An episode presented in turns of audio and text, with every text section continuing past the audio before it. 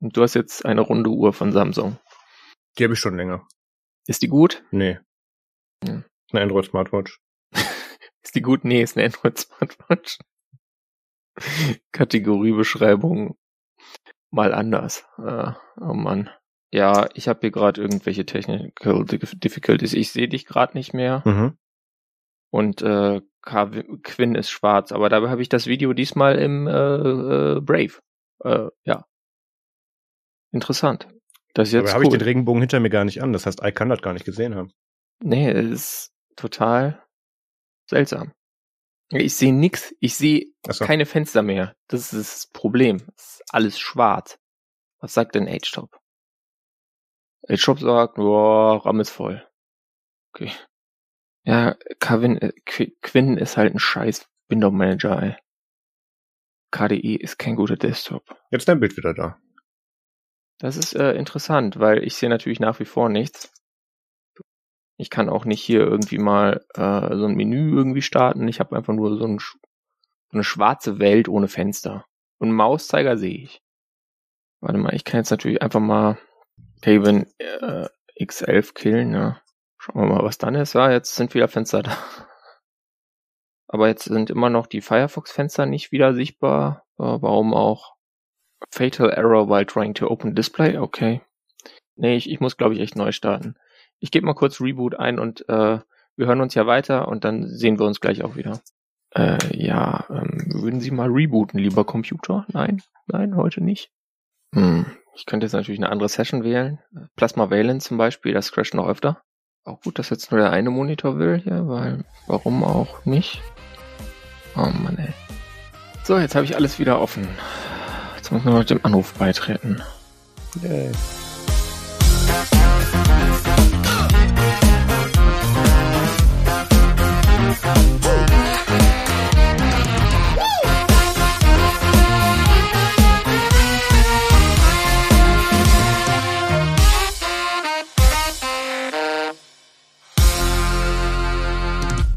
Hallo und herzlich willkommen zu Technik Technik Folge 148. Heute ist der 10. Oktober 2021. Mein Name ist Maus Quabik und mit dabei ist der Peter Mack. Hallo Marius. Hallo Peter. Äh, guten, guten Tag. Äh, zeitunabhängige Grüße, beste zuhörende Lebensform. Seasonal Greetings. Äh, Marius, ich habe kürzlich nachgelesen, dass du echt viel Geld bei Twitch verdienst. Jetzt verstehe ich das, warum du da auch immer äh, lieber Twitch streams und sich der Podcast dann verzögert. Ja, es ist, es, ich bin ja jetzt reich, aber du greifst natürlich wie immer vor und ich muss jetzt wieder an unser Konzept erinnern. Ähm, du hast da so Dinge gemacht seit der letzten Folge, bevor wir zu diesen Sachen kommen. Ach ja, ja, genau, stimmt, ja. Also wir hatten ja jetzt eine, eine längere Zeit quasi Mhm. ähm, und äh, ja, es sind drei Wochen vergangen Sorry. äh, seit der letzten Folge, aber äh, da kann man dann wenigstens mal was machen. Ich hab, musste trotzdem jetzt eine relativ kleine Auswahl finden, schon allein, weil ich an mich ans meiste ja nicht mehr erinnere und ich dann durch meinen eigenen Twitter-Feed scrollen müsste, aber das wird mir dann auch zu langweilig, weil da dann doch irgendwie so viele Retweets dazwischen sind. Mhm. Ähm, und deswegen äh, berichte ich jetzt einfach mal nur, davon, was ich jetzt zuletzt gemacht habe äh, in der letzten Woche. Und zwar äh, habe ich da mit SWMO gespielt. Das ist quasi SXMO. Äh, das steht für Simple X X Mobile, äh, aber halt mit Wayland. Also Simple Wayland Mobile, wenn man so will.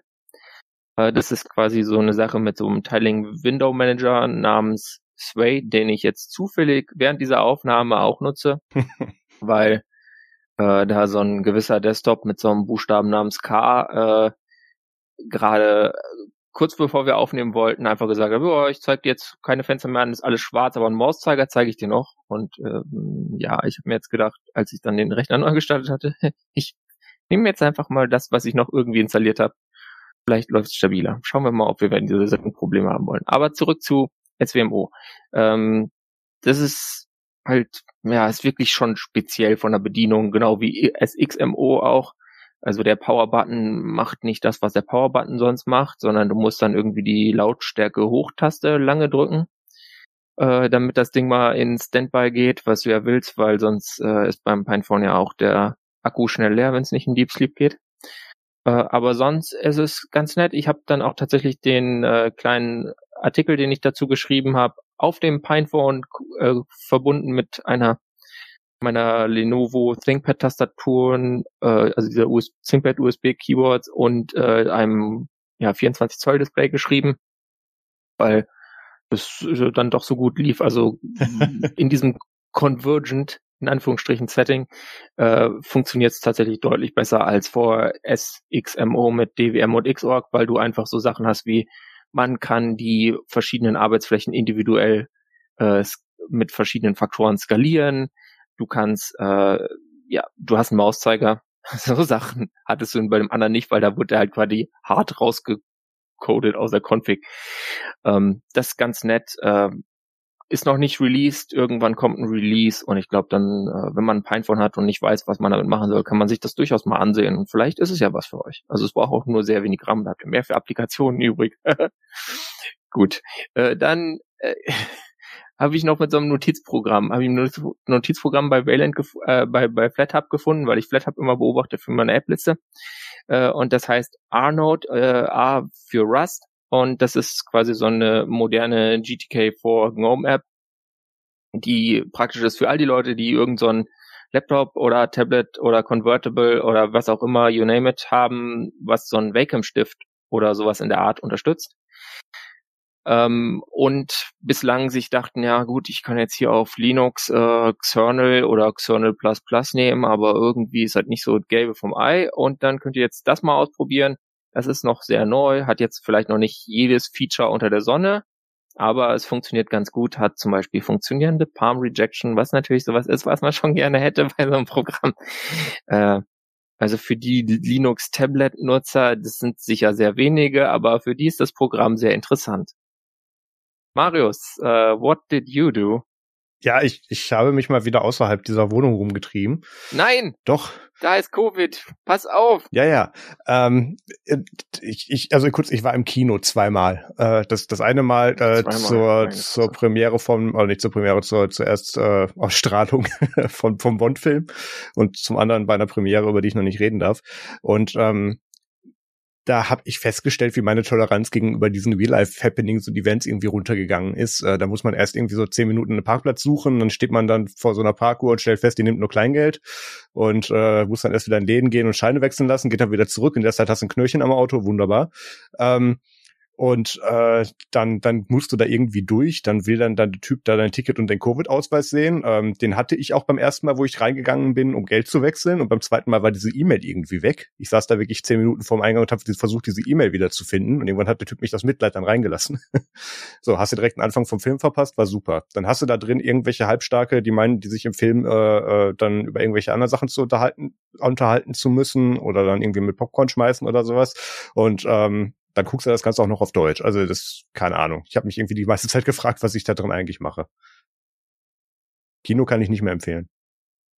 Ähm, geht mir ähnlich. Also ich habe jetzt auch überlegt mit dem Bond-Film, ob ich mal wieder ins Kino gehe, aber also auf diese großen äh, Multiplex-Kinos gerade mit so vielen Leuten, da habe ich irgendwie wenig Lust drauf nach wie vor. Ja. Ja, also ich, ich bin tatsächlich äh, ein, ein Fan von dieser Idee, dass man jetzt diese Sachen irgendwie mit dem Kinostart dann auch direkt irgendwie in irgendwelche äh, Portale schmeißt, Disney Plus, was auch immer, ähm, und die dann einfach von zu Hause gucken kann mit weniger Stress. man, man wird sogar fast mehr zahlen. Ja, ist, ist tatsächlich so. Ich glaube, glaube, das tue ich auch. Ich glaube, was, was hat der Bond gekostet? Ich glaube, ein Zehner. Ähm, und ja, äh, zu Hause 15 zahlen, könntest du es gleich gucken, wäre schön. Ne? Ja, machst du wieder für, in deinem Abo-Programm noch so einen Klickkauf dazu, weil du zahlst ja schon fürs Abo, aber deswegen musst du ja für den Film auch noch bezahlen. Hä? Ähm, ja. So das Disney Plus-Prinzip. Mit Pocahontas hatten die das eingeführt, war eine super Idee. Ja.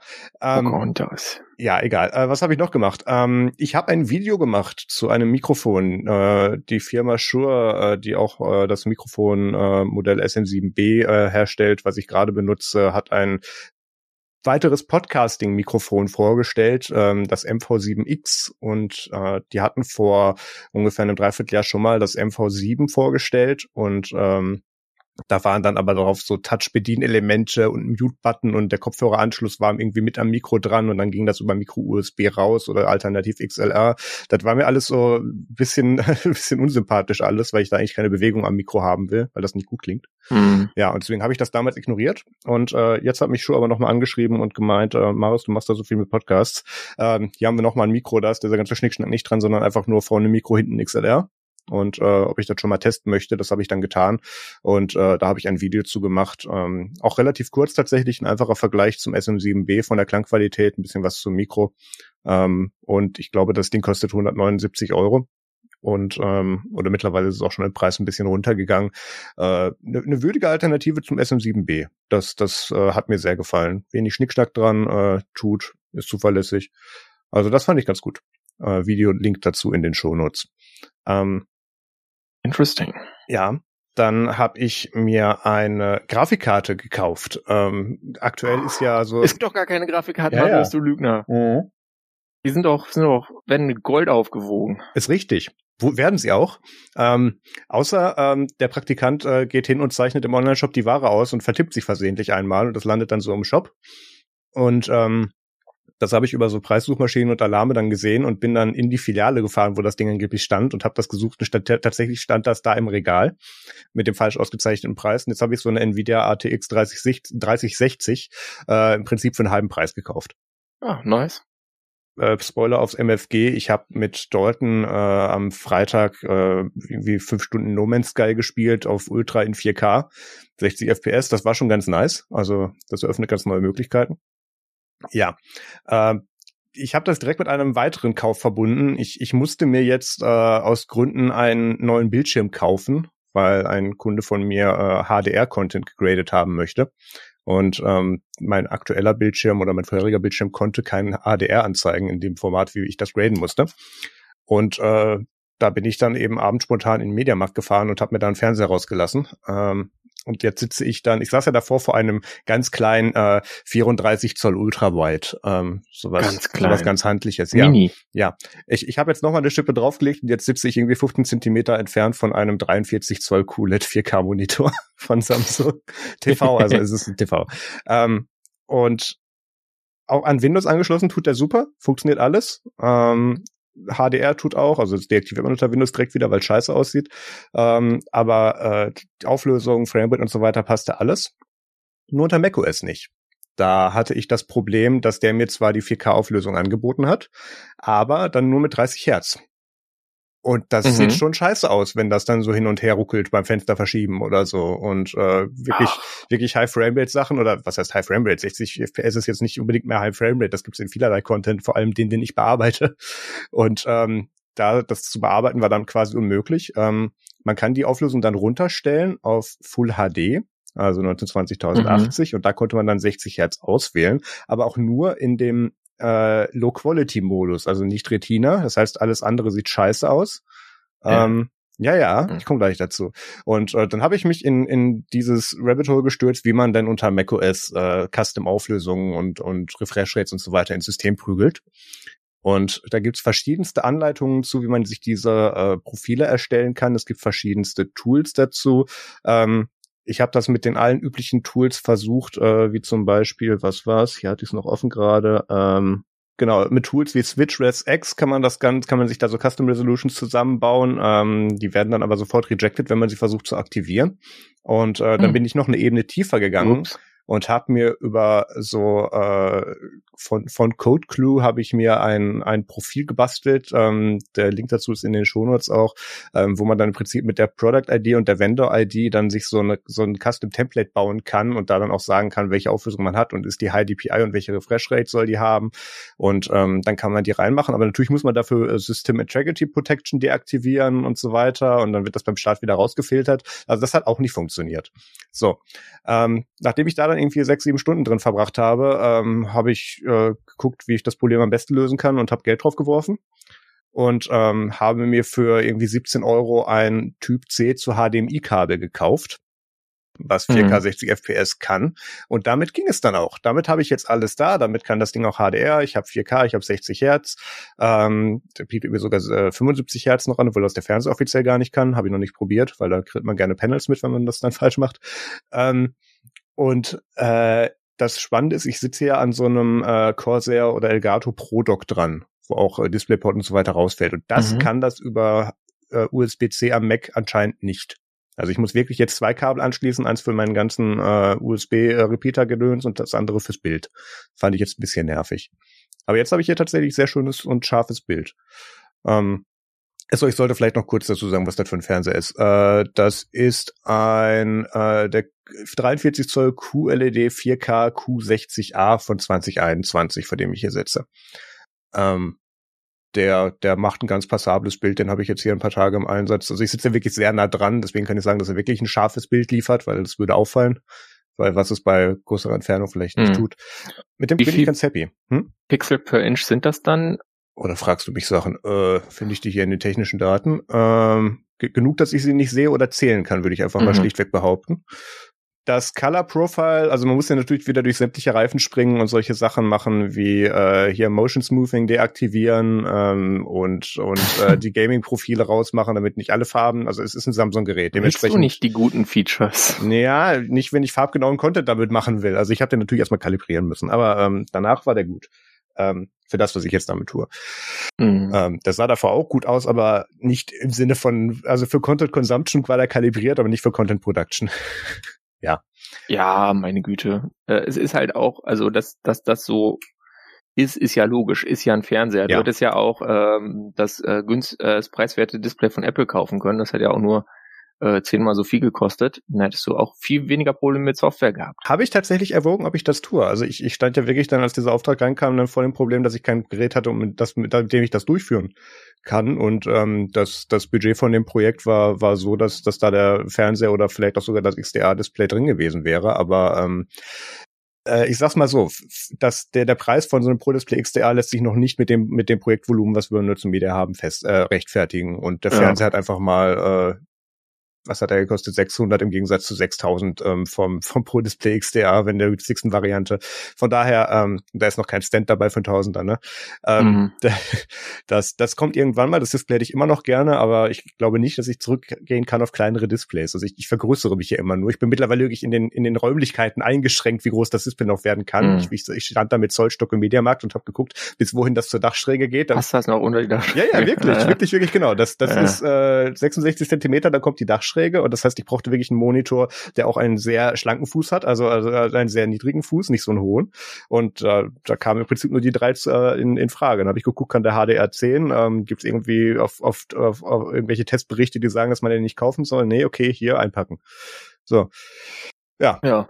Ich habe jetzt mal kurz so einen äh, PPI-Calculator verwendet und da kommt man auf 102,46 PPI, was immerhin mehr ist als die 94 90,34 ppi, vor denen ich hier sitze.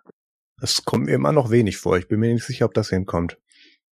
Ja, keine Ahnung. Es sind 43 Zoll, 4K habe ich jetzt eingegeben. Mhm. Ja, aber gut. Ja. Na gut. So, ähm, das passt schon, ne? Ja. Dann war ich noch bei Basszoom zu Gast, um den Altersdurchschnitt runterzuziehen. Äh, nee, äh, Basszoom hatte einjährig Basszoom hatte einjähriges. Ähm, und äh, Mario und Dirk machen jetzt tatsächlich seit, oder jetzt mittlerweile seit über einem Jahr dieses Format Basszoom, was wir damals nach, nach dem Dibrosum eingestellt wurde, ähm, ja, gegründet hatten. Und äh, wir haben da zur Feier des Tages direkt über zwei Buzzwords gesprochen, nämlich FOMO und JOMO, nämlich Fear of Missing Out und Joy of Missing Out. Ähm, mit so Zwangs, mit so Zwangsstörungen im Internet kenne ich mich ja aus, deswegen war ich Gast. das ergibt Sinn, die zusammen zu besprechen. Ja. Definitiv. Ähm, und da haben wir dann knapp eine Stunde darüber ausgelassen. Es gab da auch so ein paar Parallelen von, von Digital Wellbeing zu Digital Detox zu ähm, äh, Work-Life-Balance haben wir alles mit drin besprochen. Ähm, dein Rentner-Tablet kam wieder zur Sprache, Peter, habe ich dir gestern Abend noch geschickt. Ja, habe ich, hab ich gehört. Die ganze Folge habe ich noch nicht gehört, aber das mache ich auch noch. Ja, kann ich sehr empfehlen. War schön, hat mir sehr gefallen da. Ähm, ja, dann kommen wir zu Feedback und Hausmitteilungen. Es gibt wieder einen neuen Artikel auf äh, nerdsum.de. Und Nein. zwar doch. Und, oh. und zwar hat unser Gastautor, der Michael Kotek, eigentlich ist er kein Gastautor mittlerweile, das müssen wir irgendwann mal anpassen, also oft wieder bei uns schreibt, ähm, hat einen eine mehrteilige Serie bei uns begonnen, nämlich Einrichten eines VPS für mehrere kleine E-Commerce-Unternehmen, wo er dann im Prinzip ein Linux, ein Nginx, MariaDB und PHP bisschen bespricht, was man da alles drauf laufen lassen kann und wie man damit auch Services anbieten kann, die dann auch im, im Business-Bereich brauchbar sind und ähm, vergleicht da auch so Anbieter mit dazu und äh, erzählt was von Software und auch was von der Konfiguration und Bild, Bild äh, hat ja auch eine Anleitung ähm, noch mit dazu geschrieben. Ähm, das ist sehr interessant. Ich habe schon den zweiten Teil gelesen, der ist noch nicht offiziell online, denn der geht noch durchs Lektorat. Ähm, das geht spannend weiter. Also wer da mal in dieses Thema mit Web Services ein bisschen näher einsteigen wollte und da mal so ein paar Hintergrundinfos haben wollte, dem kann ich das empfehlen. Use Lamp, not Tam. Ich hab gedacht, jetzt empfehlst du irgendwie Hugo oder so. Nee. Gut. ja, Hugo macht immer noch am Anfang Spaß, ne? Bis man was damit nee, machen muss. also Hugo, äh, da habe ich schnell aufgegeben, ne? Ich nutze ja Solar, aber gut. Ja. Auch da hat der Spaß seine Grenzen. das ist richtig. Dann haben wir noch einen zweiten PSA. Ähm, wir haben ja vor einer Weile ähm, die Feeds von nerdzoom.de vom Podcast auf Technik Technik umgeleitet. Und äh, wenn ihr das jetzt hört, hat das entweder hat das einerseits geklappt, dass ihr über den alten Feed umgeleitet wurdet oder dass ihr einfach den Podcast neu hinzugefügt habt und die neue Adresse bereits verwendet. Ähm, ich bitte euch an dieser Stelle zu prüfen, ob ihr noch mit irgendeiner Feed-URL hier angemeldet seid, die mit Nerdzoom irgendwie, äh, die Nerdzoom irgendwie beinhaltet. In dem Fall bitte ich euch entweder über die iTunes-Datenbank oder was auch immer eure Podcast-App im Hintergrund verwendet, ähm, den techniktechnik.de äh, Feed zu nehmen oder eben das einfach aus der Datenbank wieder rausfällt zu nehmen, weil wir müssen die alte Feed-Umleitung abschalten, weil es demnächst mit Nerdzoom Extra weitergehen wird. Und da gibt es ja diesen Bug, dass auch Nerdzoom Extra leider auf Technik-Technik umgeleitet wird, obwohl das nirgendwo eingestellt ist. Tada. Ja, ja. Da kann ich leider auch nicht viel gegen tun. Die, die einzigste Variante, die ich da jetzt machen kann, ist Nuke and Pave und dazu muss ich halt ähm, die alte Feed-Umleitung rausnehmen. Ähm, dementsprechend bitte ähm, guckt nach, dass ihr den richtigen Feed verwendet, also irgendwas mit Technik, Technik oder mit äh, einfach aus der Datenbank. Da sind dann die richtigen drin. Genau. Sehr gut. Ähm, dann äh, Feedback-Aufruf haben wir länger nicht gemacht. Äh, wenn ihr irgendwelche Fragen oder Themenwünsche habt, dann schreibt uns eine E-Mail an domian.techniktechnik.de oder kommentiert unter dieser Folge auf techniktechnik.de im Blog ähm, oder kommt in unseren Chat unter techniktechnik.de slash chat, wahlweise über Matrix oder Telegram. Matrix. Matrix. Peter, Peter administriert demnächst die Delta-Chat-Gruppe dafür. Äh, nope. Schade. Du hast dich doch so positiv drüber geäußert in der letzten Folge. Ja, aber irgendwie ist es auch dann nicht immer nur so spannend. Ähm, gut. Ja. Dann haben wir eine neue Kategorie. Dinge, über die wir heute nicht reden. Wir haben gestern bei der Themenauswahl festgestellt, ähm, dass wir so viele Themen und Sachen im Doc haben, die eigentlich für zwei oder drei Folgen reichen. Dementsprechend müssen wir ein paar Sachen einstampfen. Wir wollen sie trotzdem kurz erwähnt haben, aber wir wollen nicht ausführlich darüber sprechen. Deswegen haben wir jetzt hier eine Liste über Sachen, über die wir heute nicht reden werden. Genau, und da gehe ich jetzt ganz schnell durch. Also, äh, Amazon hat einen neuen Kindle Paperwhite vorgestellt mit größerem Display und USB-C. Hm, ja, außerdem ist da ein anderer Chip drin, aber so mörderinteressant ist es nicht. Ist halt auch nur ein Kindle. Dann hat auch Kobo äh, neu E-Reader vorgestellt. Ein 7 Zoll Ding ähm, für 180 Dollar und ein 8 Zoll für 260 Dollar. Der 8 Zoll hat sogar noch einen Pen-Support, äh, hat auch einen Quad-Core. Äh, irgendwie interessant, aber ganz im Ernst, ich weiß gar nicht, ob man den Kobo-Kram überhaupt in Deutschland bekommt. Dann gibt's einen alternativen Snap-Server namens LOL. Äh, findet man unter LOL-Server und auch dieses Ding haben wir verlinkt. Äh, ja, keine Ahnung. Können wir vielleicht mal drüber reden, wenn wir damit gespielt haben. Wenn ja. wir einen Grund dafür gehabt haben, damit zu spielen. Äh, Sehe ich gerade nicht. Dann äh, gab es diesen Twitch-Hack, den haben wir am Anfang schon kurz angesprochen. Äh, wir könnt jetzt alle nachgucken, was Marius da äh, für Millionen scheffelt. Ja. ja? Ähm, und Facebook war kaputt. Ihr wisst schon, sechs Stunden. Nicht nur Facebook, auch Instagram und auch WhatsApp. Alles ging nicht mehr. Ab Kommunikationsapokalypse. Leute schicken mehr SMS. Pornhub hat mehr Traffic. Aber ganz im Ernst, wollten wir uns jetzt auch nicht groß einlesen, in was für ein kaputtes Net Netzwerk-Setup sich Facebook da gemacht hat und was da genau kaputt gegangen ist. Und deswegen reden wir jetzt weiter über Follow-up. Danke, Peter. Und wir fangen mit dem Apple-Blog, äh, den bezahlten Teil der Sendung an. Nein. Ähm, schön. Apple. Apple gibt uns Geld. Ganz ähm, wie Apple. Bitte. Give me your money, all of it. Ähm, Apple hat da so eine neue Idee, ähm, weil sie in letzter Zeit festgestellt haben, es kommt voll gut an, wenn wir auf unseren Endgeräten irgendwie rumschnüffeln und daraus Sachen ableiten. Ähm, da haben sie jetzt ein neues Feature in, in Planung, ähm, was wir mal kurz diskutieren sollten, nämlich Apple erwägt, ähm, psychische Erkrankungen ähm, über das Nutzungsverhalten der Geräte eventuell detekten zu wollen und äh, daraus irgendwelche Empfehlungen abzuleiten oder daraus, daraus haben sie gerade schon eine Studie laufen ähm, äh, an der UCLA und ich glaube eine zweite war auch noch mit dabei. Äh, wo sind sie noch damit gerade? Weiß ich nicht, noch die zweite Uni äh, mit angeschlossenem äh, Gesundheitsflügel hat da jetzt gerade so ein paar Studien am Laufen. Also Studien sind diese mhm. Sachen in Apple Health, wo man dann so ein paar Beta-Features schon mal testen kann und da halt alle Daten an Apple gehen, damit man das da auswerten kann. Ähm, und die Idee dahinter ist, dass man durch das Nutzungsverhalten ähm, im Sinne von, wie bedient man die Tastatur, wie, wo wischt man mit Inhalten, ähm, Analyse ähm, der Augenbewegung über die Kameras eben feststellen kann äh, oder feststellen will, ähm, ob es da irgendwelche Rückschlüsse auf Depressionen, Stress oder Angststörungen ja. geben kann. Und ähm, das wie ich es interessanter finde, ist, dass da auch eine frühkindliche Erkennung von Autismus äh, oder eben auch Alzheimer-Anzeichen eben eventuell drüber detektet werden können, was das Ganze wiederum ein bisschen interessant macht. Aus eigener Erfahrung kann ich sagen, wenn du Depressionen hast, weißt du das eigentlich in der Regel. Von daher, mhm. das möchte ich eigentlich nicht, dass mein iPhone mir das sagt. Ähm, ich sehe da auch nicht den Mehrwert, aber wenn es jetzt wirklich so um Sachen in der frühzeitigen Erkennung geht, da, da sehe ich eventuell einen Nutzen. Ja, ich habe auch noch mal drüber nachgedacht. Ähm nach, nachdem wir gestern die Vorbesprechung hatten und äh, es gibt diese Sache bei äh, psychischen Erkrankungen, dass wenn du sie früh erkennst, du sie viel besser behandeln kannst, als wenn sie ja. manifestiert sind. Ja. Und dass du dann früh so einen Warnungspunkt kommt, weil, weil, also wenn du eine Depression hast, dann gehst du anders und so weiter. Und vielleicht denkst du, ja, ich bin halt einfach nur schlecht drauf und unterschätzt das und das passiert vielen Leuten, dass sie es lange unterschätzen, bis sie dann irgendwann nicht mehr können. Und ich glaube, so gesehen könnte das schon einen positiven Effekt haben. Trotzdem ist es natürlich so, dass es sich irgendwie seltsam ausführt, dass dann hier so ein äh, Gerät, was man mit sich rumträgt und so ein anderes Gerät, was man mit sich am Arm rumträgt, einen quasi äh, so monitoren die ganze Zeit und einem dann sowas sagen. Das ist schon irgendwie seltsam.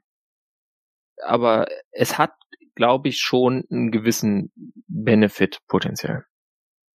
Ja, es, es ist so ein bisschen die äh, logische Fortsetzung vom von der Ho äh, Vorhofflimmern Detection auf der Apple Watch, ähm, ja. wo es ja darum geht, dass man frühe Herzleiden eben schon dadurch erkennen kann und sagen kann, hey, geh damit zum Arzt. Ähm, dass diese Studie ist jetzt auch auf, auf, auf Jahre angelegt, also das wird jetzt nicht im nächsten äh, WatchOS-Update irgendwie mit reingehen oder unter iOS. Ähm, da sind jetzt gerade verschiedene ähm, ja, was ist es hier, Biotech-Konzerne sind mit dran, ähm, die, die sich da jetzt eben drum kümmern und gucken, ob man das wirklich auch darüber in irgendeiner Form äh, zuverlässig ableiten kann. Und ich denke, dass sich da, bis das fertig ist oder bis das auch nur erwogen ist, ob das geht, ähm, in ein paar Jahren vielleicht auch das Grundverständnis oder die Akzeptanz dazu eventuell geändert hat. Ähm, das ist halt wieder so eine Sache mit hier, dein, dein iPhone überwacht dich an diesen Stellen und irgendwie wird das dann ausgewertet. Natürlich das allermeiste on device, aber irgendwo wird halt trotzdem dann dir ein Ping gegeben, wo dann draufsteht, geh zum Arzt.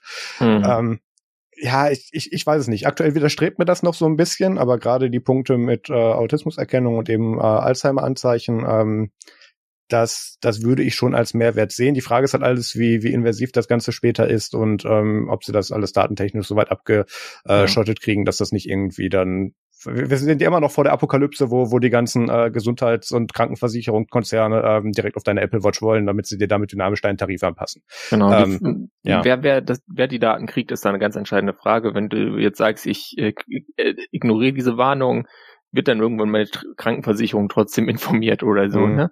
Wäre halt jetzt nicht so cool. Nee. Äh, aber interessant, ich bin gespannt, wo das noch hingehen wird. Apple ähm, geht ja seit Jahren immer mehr in den Health-Sektor und diese Studien ähm, im Gesundheitsbereich sind auch nichts Neues für, für Apple. Ähm, und in den USA sind sie, glaube ich, ich weiß nicht, ob sie mittlerweile offiziell FDA anerkannt sind äh, als medizinisches Gerät oder ob sie da immer noch den Disclaimer haben. Aber die gehen da immer mehr in die Richtung tatsächlich und ähm, bin gespannt, wohin das führen wird. Ja, es ist ja auch ein äh, Billion-Dollar-Business. Also es hat äh, nicht nur nicht, nicht nur vor the betterment of mankind. Nee, natürlich nicht. Äh, kommen wir zu was anderem, was äh, ja ich weiß nicht, bei dieser iPhone und äh, iPad Mini Ankündigung kam ja so ein bisschen wenig rüber in der Kino zum A15, dem äh, System on a Chip, was in diesen neuen Geräten drinsteckt. Und man dachte sich so, hm, normalerweise geben sie doch immer an, wie viel schneller sie sind und so. Und es war echt so, ja, dass man sich dachte, ja gut, spart vielleicht ein bisschen Strom. Äh, aber sonst ist nicht viel. Anantec hat sich das jetzt äh, genauer angeschaut und wenn ihr Anantec-Artikel kennt, wisst ihr, dass ihr da mehrere Seiten habt und so weiter. Es gibt da eine Grafik auf der zweiten Seite dieses Artikels, die eigentlich das Wesentliche abbildet.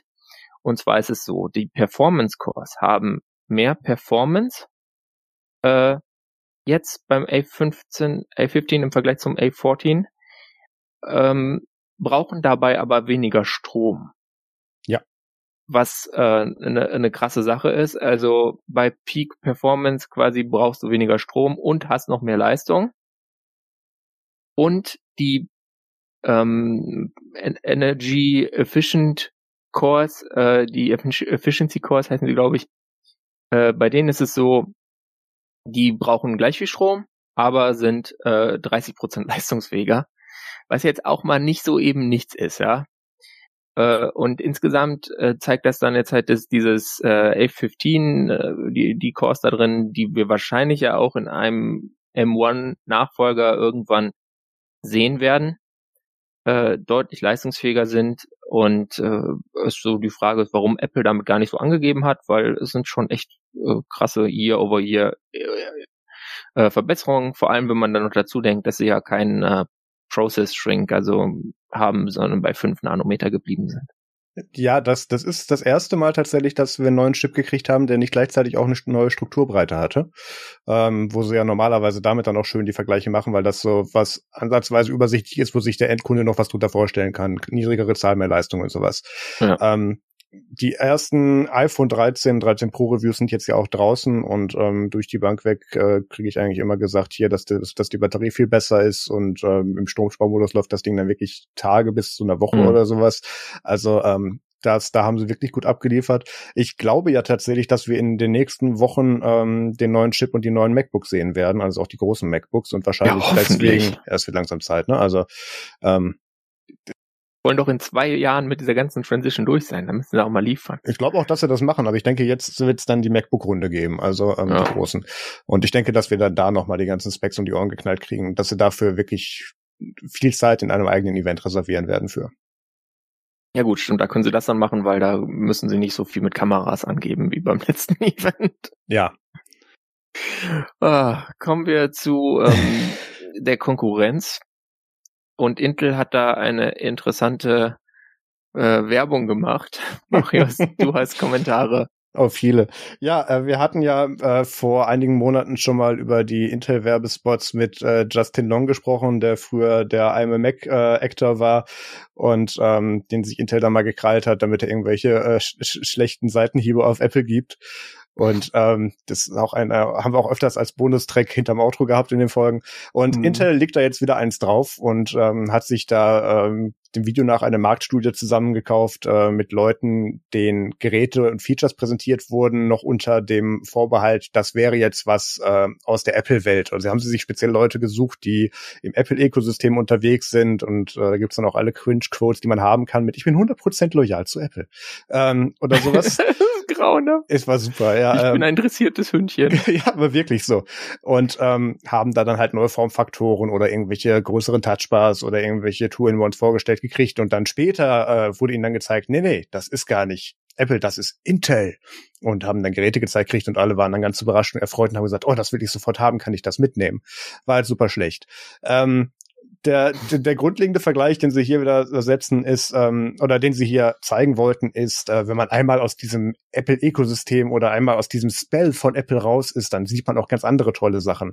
Und das ist halt einfach ein Trugschluss an dieser Stelle. Also es gibt natürlich viele, die sagen, das ist einfach, das funktioniert daraus, das mache ich jetzt, der Rest interessiert mich nicht. Aber ähm, diese übermäßige Konfigurierbarkeit von manchen Geräten oder sowas. Das ist ja auch was, was manche Endkunden abschreckt. Und ähm, da tut Apple halt ein All-in-One-Package abliefern, mit dem man arbeiten kann, wo man an den Defaults in den meisten Fällen nichts ändern muss und womit die allermeisten Leute zufrieden sind. Und das finde ich, finde ich, sind unterschiedliche ähm, ja, Kundenbereiche. Also das, das ist nicht zwingend das, was irgendwie ein, ein Pro-Windows-User, der genau weiß, was er da tut und wie er seine Sachen upgrade anspricht. Äh, das ist einfach verschiedene Kundschaft an dieser Stelle. Ja, äh, ich finde es aber wieder schön, dass Apple, dass, dass Intel hier mal wieder zeigt, dass sie gar nicht sauer sind, dass Apple ihre eigenen Chips herstellt. Und ähm, in, anstatt äh, dieses sinkende Schiff irgendwie mit einer neuen Strukturbreite oder funktionierenden Chips, die man noch kaufen kann, zu beliefern, äh, machen sie wieder Werbespots. Ja, Und die Ratings sind auch sehr gut auf YouTube. Oh ja, oh ja, warte mal, ich kann wieder eine Aktualisierung. Äh, gute Dislike-Ratio. Gucken wir gerade mal gestern. Gestern war es 2 zu 1. Was haben wir jetzt hier? 4000 Daumen hoch, 9000 Daumen runter. Sehr gut. Schlechter als 2 zu 1 sozusagen. Naja. Ja, ja, ja. Ach ja. Ja. Aber äh, es ist halt, äh, man ist einfach, die Leute hängen einfach noch fest in dieser Denke. Ja. Ich bin gerade überlegen. Ich glaube, wir hängen das ja. als Bonustrack äh, hinter das Outro. Ja, das wäre ganz schön. Ich wollte es dir gerade schon vorschlagen. Machen wir. Wir haben noch mehr Apple. Ja. Wir äh, haben von Input Mac die Durchsage, dass Apple äh, von Videogames mehr Profit erzielt hat als Microsoft, Activision und Sony zusammen. Ähm, ist erstmal eine schöne Headline ähm, für eine Plattform, die eigentlich nichts mit Gaming zu tun hat oder nicht ernst genommen wird an der Sparte. Ähm, mhm. Zeigt sich halt, ja doch, Casual Gamers halt schon. Ähm, ein weiterer Teil ist natürlich, dass Apple hier, ohne großartig beizusteuern, äh, sich natürlich von sämtlichen In-App-Sachen äh, 10 bis 30 Prozent geben lässt und ähm, für die Plattform, die Bereitstellung und für die Verteilung natürlich sich auch Geld geben lässt und damit passiv mitverdient. Und ähm, das ist tatsächlich ähm, ein, ein so großer Anteil, dass es mittlerweile, äh, hier haben wir gerade noch die Zahl, äh, 8,5 Milliarden in 2019 ähm, allein aus diesem Bereich und äh, was natürlich auch ein signifikanter Anteil äh, des, des Gesamtvolumens, was Apple da erwirtschaftet hatte in dem Jahr war. Und ähm, hier gibt's dann auch so schöne Daten, die jetzt geleakt wurden oder die geleakt wurden, die discovered wurden aus den äh, aus den Core Trials von von Epic äh, versus Apple, wo dann die ganzen Sachen offengelegt werden mussten. Äh, sieht man zum Beispiel, dass äh, in in 2020 äh, 13,5 Milliarden US-Dollar äh, einfach an Apple gingen als diesem 30 Prozent oder 10 bis 30 Prozent Part und äh, allein an In-App-Käufen in Games über 45 Milliarden ähm, ausgegeben wurden auf diesen Plattformen. Und ähm, das, das sind dann halt wirklich fünf Prozent ähm, von den von den Gesamteinnahmen von 275 äh, Milliarden in 2020. Das sind halt schon wirklich signifikante Anteile. Und ähm, das erklärt auch ein bisschen, warum Apple da so hinterher ist und immer diese Ausnahmen macht. Und ja, aber außer es ist ein Spiel, dann wollen wir trotzdem Geld. Ja. Auf jeden Fall. Also das ist schon, ist schon interessant, wie wie groß diese Zahl ist. Das hatte ich so gar nicht gedacht. Und vor allem, das sind ja nur die Spiele. Das ist ja nicht mhm. alles andere, was kein Spiel ist, wo sich Apple auch noch für In-App-Käufe Geld geben lässt. Ne? Also ähm, das. Ja, wobei das halt auch deutlich kleiner ist, dieser Rest. Also Spiele Glaubst du? machen da den größten Teil ab. Ja, da ist ja hier so eine App Store Revenue Grafik und da hast du so einen roten Balken. Äh, oder ne, nicht rot. Keine Ahnung, ihr wisst schon, lila Ach, irgendwas. Tatsächlich, ja, ja, ja. Ja, und dann grau da drauf ist App Store Revenue und äh, Gaming ist halt irgendwie dreimal so viel gefühlt. Ja. Oder über zweimal. Ich als Chapter A3. Also es ist äh, schon schon krass. Äh, auch auch wie wie viel das doch dann insgesamt äh, Jahr über Jahr gewachsen ist in den letzten Jahren. Aber gut, klar, mehr Leute nutzen es. Äh, die die Leute waren viel zu Hause, haben viel gekauft, vielleicht keine Ahnung, was ja, weiß ich. Definitiv. Ähm, dann gibt's was, was nicht so erfreulich ist und äh, das ist dieses iPad Mini 6 Display, bei dem es diese Problematik eines sogenannten Jelly Scrollings ist, wo dann einfach äh, die eine Seite des Displays langsamer scrollt als die andere. Marius, du hast so ein Gerät. Ähm, hast du das auch nachvollziehen können? Ich habe es auf meinem iPad Mini tatsächlich nicht nachvollziehen können. Also ähm, ganz kurz zur technischen Seite dahinter. Ähm, der, der, die ganzen Linien auf diesem Display aktualisieren sich einmal von oben nach unten und manchmal ist da halt so, eine, so ein Teil, der sich dann irgendwie langsamer aktualisiert und da hast du dann einen Versatz im Scrollen. Und unter bestimmten Umständen sieht man den dann. Den meisten Leuten mhm. fällt das nicht auf. Ich hatte das beim allerersten Galaxy Fold anfangs. Das haben sie aber irgendwann tatsächlich per Software-Update irgendwie so runtergekriegt, dass es mir nicht mehr aufgefallen ist. Mhm. Ähm, beim iPad Mini ist es mir nicht aufgefallen bisher. Ähm, aber es ist, ähm, Dieter Bohn hat da irgendwie anfangs groß was losgetreten und mittlerweile gibt's auch aus, aus dem deutschen Reviewerkreis immer häufiger die Meldung, dass das wohl auftritt, bei mir nicht. Ähm, also du hast, du hast bei jedem Display Jelly Scroll. Das, das ist einfach die Art, wie diese Display-Technologie sich äh, pro Linie aktualisiert. Das ist, bei manchen Sachen fällt das mehr auf, bei manchen Displays weniger. Ähm, und es ist hier möglich, dass das nur eine bestimmte Batch oder eine bestimmte, äh, ja, einen bestimmten Produktionszeitraum dieses Displays betrifft und nicht alle, weil ich kann es bei meinem halt wirklich nicht nachstellen. 925 Mac konnte es auch nicht nachstellen auf ihren Testgeräten. Ähm, aber es, es scheint halt wirklich zu existieren. Und das ist halt schade, ähm, weil das Gerät, was hauptsächlich darauf ausgelegt ist, dass du auf sein Display schaust, ähm, da macht das dann nicht so viel Spaß. Und es ist offiziell kein Hardware-Defekt. Ähm, jetzt gibt es zwei mhm. Möglichkeiten. Das passiert auf so vielen Geräten, dass Apple irgendwann hingeht und im Hintergrund ein Austauschprogramm anbietet. Ähm, weil sie sich ansonsten in drei Jahren mit einem Class Action Lawsuit rumschlagen müssen dafür. ähm, oder ähm, es gibt auch immer noch die Möglichkeit, dass man da per Software-Update was dran macht, dass du halt irgendwie äh, leicht langsamere Refresh-Rates drauf machst oder das irgendwo anders dann in bestimmten Vorgängen kompensierst, dass es dann eben wirklich nicht so auffällt. Das ist so ein optischer Effekt, den, der, der kommt auf deine Augen an, wie du das wahrnimmst. Oder dein Gehirn in dem Fall. Und mhm. ähm, da, da gibt es Softwaremöglichkeiten, aber in den meisten Fällen ist das halt ein Hardware-Issue. Und ähm, da müssen wir mal gucken, ob das ausgetauscht wird oder nicht. Ähm, das Problem ist, dass das hier schon bei einer Refresh Rate von 60 Hertz auffällt. Und bei den iPad Pros hast du ja 120 Hertz pro Motion. Und ähm, da gab es das so gut wie nie. Und ähm, das spricht schon dafür, dass hier zumindest für die Batches, die hier betroffen sind, ein qualitativ schlechteres oder anderes Display verwendet wurde. Was ich sehr schade finde. Ähm, weil die Dinger werden natürlich auch in den Tausenden vorproduziert. Es ist die Frage, bis du die wieder vom Markt hast oder ob Apple die überhaupt vom Markt nehmen wird. Ähm, und äh, je nachdem, ob ihr das halt seht oder ob ihr davon betroffen seid, ist das schon ein limitierender Faktor für dieses Gerät. Ähm, ich bin noch, deswegen bin ich auch noch nicht sicher, wie ich das bei mir im Review vom iPad Mini angehen werde, weil ich habe das Problem halt nicht, aber ähm, nachweislich haben es viele andere. Hm. Ähm, ich habe also äh, zum einen nicht, also nicht nur, dass ich das auf meinem iPad Mini nicht sehe. Ich habe auch mit Slow-Mo und High-FPS-Kameras und so weiter da mal drauf gefilmt und gescrollt. Ich kann es auch darüber nicht nachvollziehen. Also ich gehe davon aus, dass ich diesen technischen Faktor nicht habe. Nicht nur, dass mhm. ich ihn nicht sehe, ich glaube, das iPad hat das nicht bei mir. Aber manche haben es halt. Ja gut, das ist ja manchmal so, dass du bei so einem Produkt äh, dann verschiedene Displayhersteller nutzt. Ja. Und die haben auch dann immer unterschiedliche Produktionschargen und wenn dann irgendwie mal vielleicht die Qualitätskontrolle irgendwo bei ein paar tausend Geräten nicht so genau war, ja. Ja, in dem Fall natürlich paar zehntausend gleich. Also ist ja Apple Scale ist ja sehr groß. Ja, das Ding ist auch, du machst dann jetzt auch bei jeder dritten, vierten ba äh, Batch erst dann auch so eine Qualitätskontrolle oder sowas. Du gehst dann nicht ja. über jedes einzelne drüber. Du hast da zwar in der Produktion, ähm, die Produktionsstraße von Apple läuft immer noch auf XP, witzigerweise, ähm, deine Autotests, die du drüber laufen lässt, aber mhm. ähm, du kriegst damit halt auch nicht alles. Ähm, zweites Problem ist, dass man anscheinend irgendwo oben links, äh, oben rechts auf dem iPad wo draufdrücken kann und dann wirklich eine Verfärbung und, und ein flackerndes Display kriegt. Das hat mein iPad auch nicht. Das spricht wieder für eine schlechte Charge. Mhm. Ähm, ähm, haben ein paar Leute. Das Witzige ist, der Reddit-User, der das reportet hat, sein Austauschgerät, was er gekriegt hat, hatte das Problem auch, nur schlimmer. Ja, also super. Es, das, das, der Austausch gelohnt. Ja, also ich glaube wirklich, das ist, äh, also das ist wohl die Stelle, wo dieses Ribbon-Cable hinten wohl ähm, ans Motherboard rangeht. Das heißt, wenn du da bewegst und drückst, dann äh, ist halt doof. Ähm, und äh, wirklich leichtes Drücken. Jedes Display verfärbt sich, wenn du da stark genug drauf drückst. Das ist nicht der Punkt. Mhm. Er hat da wirklich leicht drauf gedrückt, gibt's auch ein Video von und ja, soll so nicht sein. Ähm, und äh, da gibt's dann so Quotes von irgendeinem Genius an einer, einer Genius beim Apple Store, dass er nicht überrascht wäre, wenn es da einen Recall für geben würde und so. Ja, ähm, muss man im Auge behalten. Ähm, das Gute ist, dass Apple bei sowas ja relativ schmerzfrei ist mit dem Austausch. Du gehst in Apple Store, sagst, Gerät geht nicht, sagt er, Moment, ich gebe dir neues, fertig. Wenn du noch im Garantiezeitraum bist oder, in, oder Apple Care Plus hast. Ähm, von daher, da sehe ich für den Endkunden jetzt nicht so groß das Problem, aber das macht die Kaufempfehlung eines iPad Minis gerade doch etwas schwierig, bis das geklärt ist. Definitiv. Zu dem äh, Fall mit dem Jelly Scrolling habe ich auch von von Lars von dieses Apple äh, ein Video verlinkt, ähm, wo er dieses Jelly Scrolling auf seinem iPad Mini auch demonstriert, wenn ihr das sehen wollt. Genau, jetzt könnt ihr es, dann könnt ihr es nachvollziehen.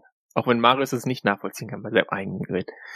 Ähm, aber damit äh, sind wir mit Apple durch und kommen zu was ganz schön. Äh, wir gehen quasi im Alphabet weiter von A bis D zu digitaler Führerschein.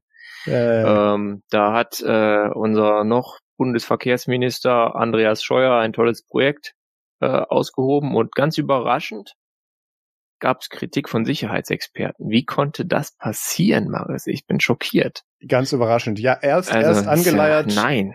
Erst angeleiert äh, von von äh, unserer twitternden Medienkompetenz äh, Dorothee Bär, ähm, die äh, das Projekt irgendwann dann abgegeben hat oder Steuer musste übernehmen, keine Ahnung, Maut war durch oder so. Ähm, äh, jedenfalls die die Grundidee war, da hatten wir auch schon mal drüber gesprochen, nicht über die App an sich, aber über die die die, die Einsatzmöglichkeiten, dass du dir deine äh, deinen Personalausweis oder in diesem Fall deinen Führerschein digital aufs Handy klatscht und den dann statt deinem dem äh, statt der Plastikkarte präsentierst in einem Fall einer Kontrolle oder dich darüber irgendwie ausweisen kannst. Ähm, Nochmal hier sei erwähnt, wenn euch ein Polizist nach eurem Handy fragt, sagt hier nein und klickt das wieder in die Tasche und lasst das gesperrt. Ähm, ihr gebt dem Menschen nicht euer entsperrtes Telefon. Das ist grundsätzlich eine schlechte Idee. Aber warum denn nicht? Ja, das ist, das führt zu weit. ähm, jedenfalls hieß diese tolle App, äh, die von der Digital Enabling GmbH ähm, äh, als Dienstleister beauftragt wurde, ähm, hieß ID Wallet und ähm, konnte da dann tatsächlich den Führerschein importieren. Da gab es dann auch ein Backend in Richtung äh, hier Bundesdruckerei, die das dann Ganze natürlich in einer Blockchain verifiziert hat. Also so getan hat. Verifiziert wurde es darüber tatsächlich nicht, aber das führt zu weit. Blockchain-Einsatz in offiziellen Apps, ihr kennt das, das gleiche Problem wie immer. Äh, Blockchain ist drin, braucht man sie? Nein. Ähm, und das Problem war, dass nach dem Start dieser App dann natürlich ein paar Leute versucht haben, das Ganze zu benutzen. Und da gab es dann so Lastspitzen von irgendwie äh, drei, 3000 bis 30.000 irgendwie aufrufen und äh, dann ist dieser Hetzner-Server, auf dem das Default zusammengeklappt. Ähm, der hatte noch so ein paar weitere Probleme, da war so das ganze Alphabet der Ports offen. Ähm, ja. Macht man eigentlich nicht. Kommt auch, schon mal vor. Auch interessant, Datenbank nicht intern, sondern nach extern umgeleitet. Was ist, weil, keine mhm. Ahnung, macht man so nicht. Ähm, jedenfalls, äh, Lilith Wittmann und äh, andere aus dem CCC-Umfeld haben äh, dann mal wieder Nachmittag mit sich mit einer Mate bewaffnet und sich diese App angeschaut. Ähm, in der Konsequenz, dass die App jetzt aus den äh, App Stores verschwunden ist. Ähm, es, es gab wieder das übliche, ähm, die, die üblichen Probleme. Die, die Technik dahinter war nicht abgesichert. Das gesamte äh, Prinzip hinter dieser Blockchain funktioniert an dieser Stelle nicht. Äh, viele Use Cases waren nicht durchdacht und am Ende funktionierte es nicht. Also es, es war ein typisches deutsches Digitalisierungsprojekt. Ähm, ja, so und, traurig. Ja, ja, ja. Ähm, das Allerwitzigste steht übrigens im letzten Satz in diesem Heise-Artikel, ähm, dass das Ganze als offizieller Nachweis äh, einer Fahrerlaubnis in Polizeikontrollen gar nicht zugelassen ist. Also. Ja, noch nicht. Ja, da möchte man sich jetzt auf EU-Ebene für einsetzen. Einsetzen. Ja, ja. Bis das der letzte Dorfsheriff in Sachsen mitgekriegt hat, keine Ahnung. Ne? Also, ja. Äh, ja. Es gibt da, es gibt da von, von Isotop einen schönen Thread, den ich äh, in den Shownotes noch reingepackt habe, der mal so über die ganzen technischen Probleme äh, drüber geht und ähm, es ist, da gibt's auch so Money Quotes ähm, von von irgendeinem Beauftragten dahinter. Wenn wenn der Chaos Computer Bild irgendwas findet, dann findet der das. Wissen wir ja, Chaos Computer Bild ist ist ja. CCC wurde von Springer aufgekauft, ne? Ähm, noch mehr Geld, Logo. was wir nicht kriegen. Ähm, ja, da, da geht er wirklich über die gesamten Sachen, wie man Best Practice eigentlich nicht umsetzen sollte, rüber und äh, nimmt das schön technisch auseinander. Äh, kann ich nur empfehlen, sich das mal durchzulesen, wenn man da irgendwie da schlechte Laune haben möchte. Ja, ähm, aber natürlich äh, hat sich äh, Andi Scheuer äh, nicht irgendwie eingestanden, dass das jetzt hier ein technisches Problem war und dass die ganze App nicht richtig konzipiert war, sondern ähm, meint jetzt, ja, da waren sie irgendwie der Akzeptanz voraus und ähm, das wäre ja, äh, da wären sie zu zu weit vorangeschritten gewesen und ja. ähm, das soll jetzt auch alles wiederkommen und er würde sich sehr aufregen, dass das jetzt an, an äh, zwischenbehördlicher Kommunikation scheitert, woran es übrigens nicht scheitert, weil die Verbindung zur Bundesdruckerei stand, aber die Verbindung zum Hetzner-Server halt nicht. also ja, ja es, es, waren auch Lastspitzen einfach. Das ist, war einfach krass. Das konnte keiner vorhersehen, dass es Leute dann auch ausprobieren. Ja, das, man macht da so eine App, da kann doch keiner mit rechnen, dass man die nutzt. Also ich meine, gut, der bisherige Vergleich war die digitale Funktion im, im, in unserem Personalausweis. Ja, die konnte keiner e nutzen, aber ja. ja. Ja, das will keiner nutzt halt. Nee, die konnte ja auch keiner nutzen. Wir hatten ja ganz, es hat ja irgendwie ein halbes Jahr gedauert, bis festgestellt wurde, dass die Zertifikate auf diesen EID-Readern mhm. abgelaufen waren und die gar nicht hätten funktionieren können, wenn es jemand versucht hat. Aber es hat keiner versucht. Das wurde später in einem, in einem, in einem, äh, in einem Support-Dokument erst rausgefunden. ja. Ja, also ist, ja. Egal. Ähm, ja. Nette Idee, hier hat man mal wieder gesehen, warum man das nicht machen sollte. Mein Highlight waren ja die offenen Ports an den Servern, weil ich denke mir immer, nee, ich kann so einen Dienst jetzt nicht produktiv setzen. Weil ich denke, ich habe da bestimmt irgendeinen Scheiß übersehen, aber ganz mehr ans Ports zu machen, das macht sogar ich. Ja. Ja, uh, you had one job, aber gut. Ähm, äh, kommen wir zu was äh, erheiterterem, was ja. mit vielleicht mehr Zukunft. Mhm. Äh, und zwar einer VR-Brille, mit der man quasi dann den Linux Desktop ersetzen kann. Äh, oder seinen Laptop, weil man oh. einfach so ein VR-Head hat. Und das heißt Simula VR, äh, hat ziemlich hohe Pixelwerte. Ich langweile euch jetzt nicht mit den spezifischen Zahlen. Äh, und da ist dann, dann äh, kann man in der Demo dann auf der Webseite so sehen, wie dann so verschiedene Fenster so im Raum sind und man guckt dann so durch die Gegend. Und da ist jetzt so die Frage, wie finden wir das?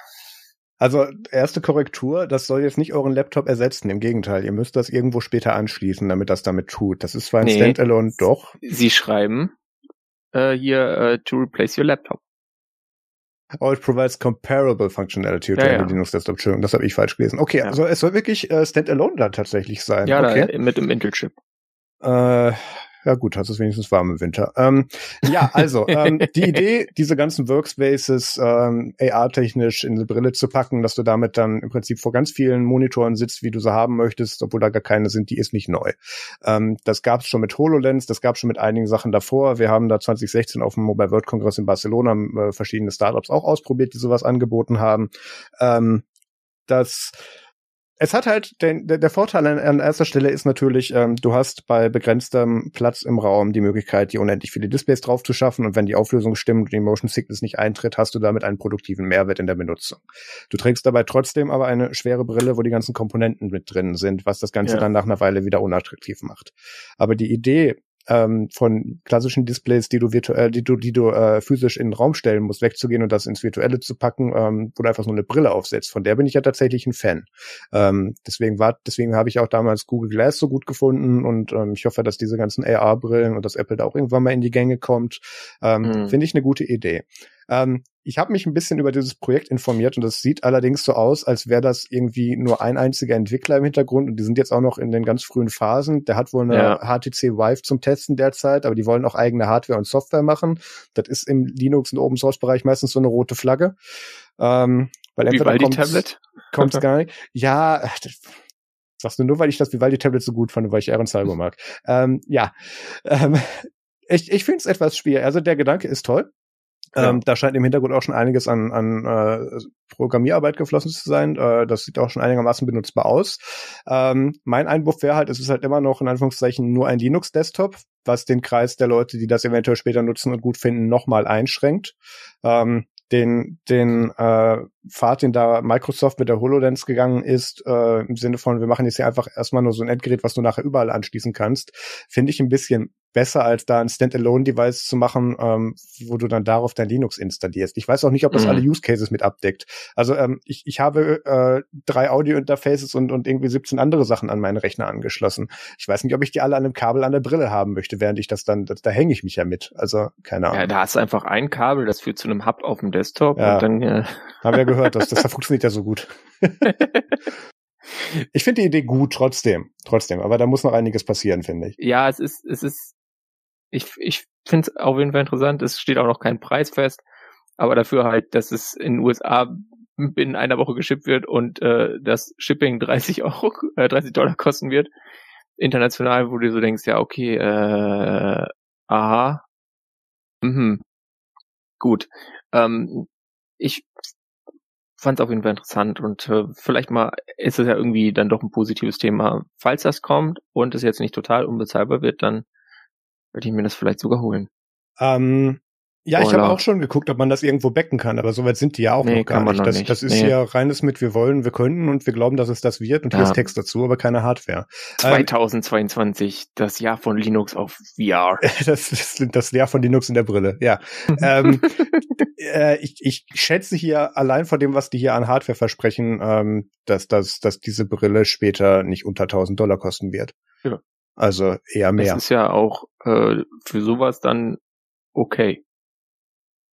Wenn du halt wirklich Bleeding Edge bist irgendwie. Aber gut.